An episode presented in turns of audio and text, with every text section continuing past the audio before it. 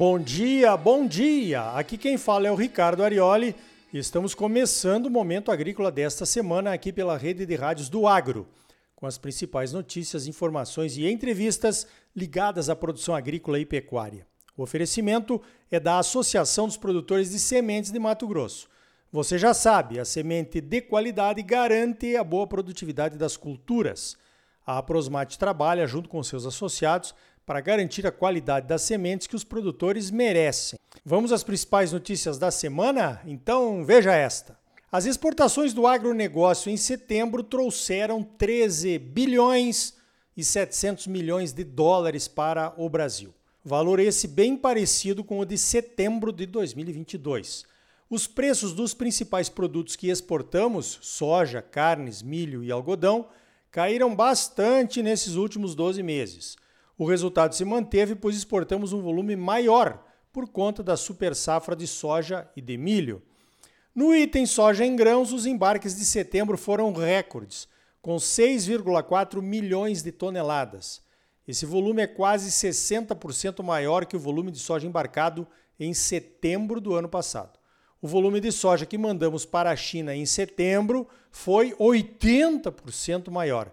E dali China, os chineses também foram nossos principais compradores de milho, que trouxe quase 2 bilhões de dólares para os cofres brasileiros. Nosso terceiro item de exportação em setembro foi o açúcar. Os preços do açúcar, ao contrário da soja e do milho, estão mais altos no mercado internacional. Exportamos 6,3% a mais em volume e o faturamento subiu quase 22% por conta desses preços melhores. China, Egito, Índia e Indonésia foram os principais compradores do nosso açúcar em setembro. No acumulado do ano, de janeiro a setembro, temos um novo recorde nas exportações do agro. Trouxemos 126 bilhões e 200 milhões de dólares para a economia brasileira. Que beleza, hein? Veja esta: o valor bruto da produção agropecuária, que é o valor da produção calculado dentro da porteira, deverá bater um recorde em 2023, por conta da super safra, é claro.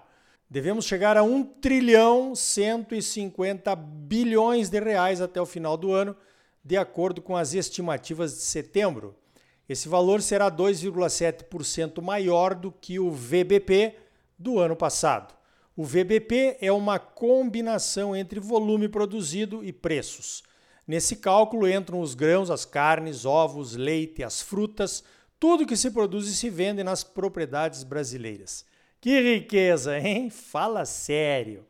Veja esta, já falamos aqui dos problemas que uma super safra pode trazer em função da nossa logística de transportes até os portos e da falta de armazéns nas regiões de produção. As safras de soja e de milho remontaram e os portos brasileiros estão batendo recordes de embarques a cada mês. O problema é chegar até os portos com a produção em tempo recorde. De qualquer forma, com produções cada vez maiores, os embarques de soja e de milho devem ser diluídos durante o ano, não tem jeito.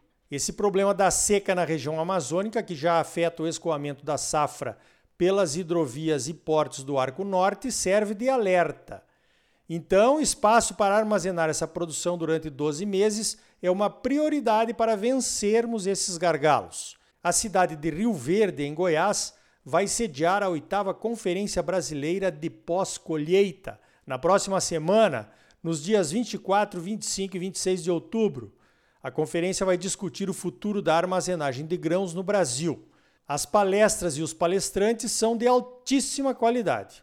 A Conab avalia que temos uma capacidade estática de armazenagem de 198 milhões de toneladas. E o IBGE, só para misturar as agências, estima uma safra total de 313 milhões de toneladas de grãos agora em 2023. Precisamos dobrar a nossa capacidade, certo?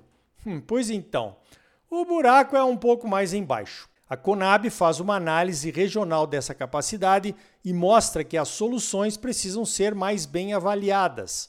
Tem regiões com maiores déficits do que outras, é claro, principalmente as novas regiões produtoras de grãos do Brasil. Também serão apresentados no seminário outras soluções além dos tradicionais silos e armazéns. Os silobags, por exemplo, amplamente usados na Argentina, ainda são pouco usados aqui no Brasil. Já existem soluções de monitoramento da qualidade dos grãos dentro dos silobags, uma inovação. O que precisa acontecer é baixar os custos dessas outras opções para que o uso se amplie entre os produtores e as empresas. Minha percepção é que essa pressão sobre os preços da soja e do milho, em função da falta de armazéns, vai estar presente entre nós por um bom tempo. Hein? Milho a céu aberto é prejuízo certo. Veja esta. O primeiro fórum de bioinsumos no agro aconteceu na Fiesp, a Federação das Indústrias do Estado de São Paulo, nesta semana e contou com a presença do ministro da Agricultura na abertura.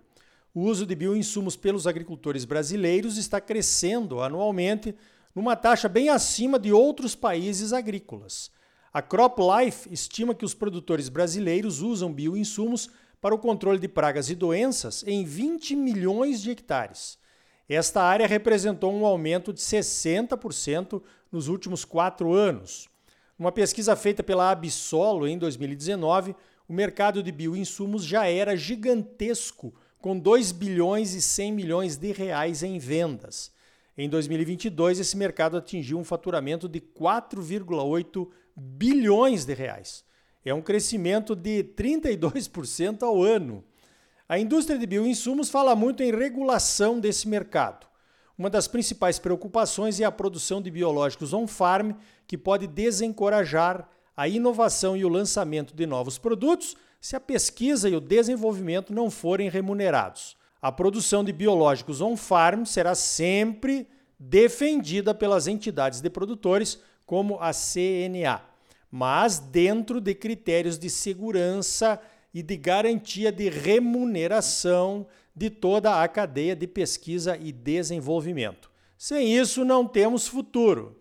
A produção de biológicos on-farm em si não deveria ser uma preocupação. Se for mal feita, o biológico não funciona e o produtor vai levar prejuízo e vai acabar desistindo. Será muito mais racional e produtivo que produtores se unam para montar biofábricas regionais ou locais que possam produzir de forma profissional com garantia e qualidade. Na minha modesta opinião, esse é um caminho. Bioinsumos não são apenas produtos biológicos para controle de pragas, tem muito mais. Biofertilizantes, tolerância à seca, liberadores de fósforo do solo, promotores de crescimento radicular, bioinoculantes, bionematicidas e por aí vai. Um relatório da empresa Kinetec com dados da safra 22-23 mostrou que os bioinsumos já representam 4% do mercado de defesa vegetal no Brasil. Os bionematicidas e bioinseticidas somam 35% de participação nessas vendas. Em seguida vem os bioinoculantes com 17% e em terceiro vem os biofungicidas com 11% do mercado. É bom saber que estamos na liderança mundial, pois isso vai quebrar muitos discursos contra o agro brasileiro sempre acusado pelo uso de defensivos químicos. Uma ferramenta não anula a outra, são complementares e o produtor brasileiro já sabe disso. Veja esta: o Brasil ultrapassou 64 mil sistemas de energia solar nas zonas rurais. Os dados são da Absolar, a Associação Brasileira de Energia Fotovoltaica. Os sistemas de energia solar localizados em propriedades agropecuárias representam 13,1% da capacidade de geração de energia distribuída do Brasil. A energia solar do agro está em terceiro lugar em capacidade instalada, atrás das usinas instaladas em residências e nas empresas. Em 2020, tínhamos 29 mil sistemas rurais em operação. Em 2021, saltamos para 61 mil sistemas no agro e agora são 64 mil. Se não fosse aquela alteração na legislação em janeiro deste ano, certamente teríamos muito mais. A nova legislação prevê um pagamento em energia para as concessionárias pelos serviços de distribuição. Com a nova regra que vale para as novas usinas, cada vez que uma usina gerar a mais do que consome, essa energia excedente que vai para a rede terá uma parcela descontada para compensar a distribuição e o armazenamento. É justo, mas deu uma travada nos investimentos. As operadoras neste ano estão cobrando 15% sobre a energia excedente e vai aumentando nos próximos anos até chegar em 90% de desconto sobre a energia injetada em 2028. Barbaridade! Será que não é meio demais, hein? Aliás, todas essas usinas fotovoltaicas no meio rural e nas residências são investimentos privados, sem nenhuma ajuda de política governamental. Mesmo com essa nova política de cobrança pela distribuição, os investimentos em energia solar devem continuar, mas tem que fazer bem as contas, né? O prazo para a amortização do investimento certamente aumentou. She packed my bags last night. Zero hour, 9 a.m. And I'm gonna be high as a kite by then. Então tá aí. No próximo bloco, mais notícias comentadas para você. Vamos fazer um giro pelo mundo, com paradas na Argentina, na China, na Ucrânia e na Hungria, com informações exclusivas. E ainda hoje, o terceiro seminário mato-grossense sobre o manejo de resistência, que vai acontecer em Cuiabá nos próximos dias 31 de outubro e 1 de novembro. E também os desafios da logística brasileira com super safras, secas, enchentes e travas ideológicas para que possamos avançar.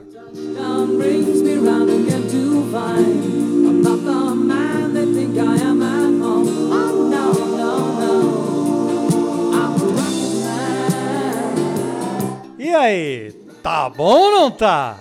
É claro que tá bom, você só merece o melhor. Então não saia daí, voltamos em seguida com mais momento agrícola para você um oferecimento da Associação dos Produtores de Sementes de Mato Grosso. A Prosmate trabalha junto com seus associados para garantir a qualidade das sementes que os produtores exigem e merecem. Voltamos já com mais momento agrícola para você.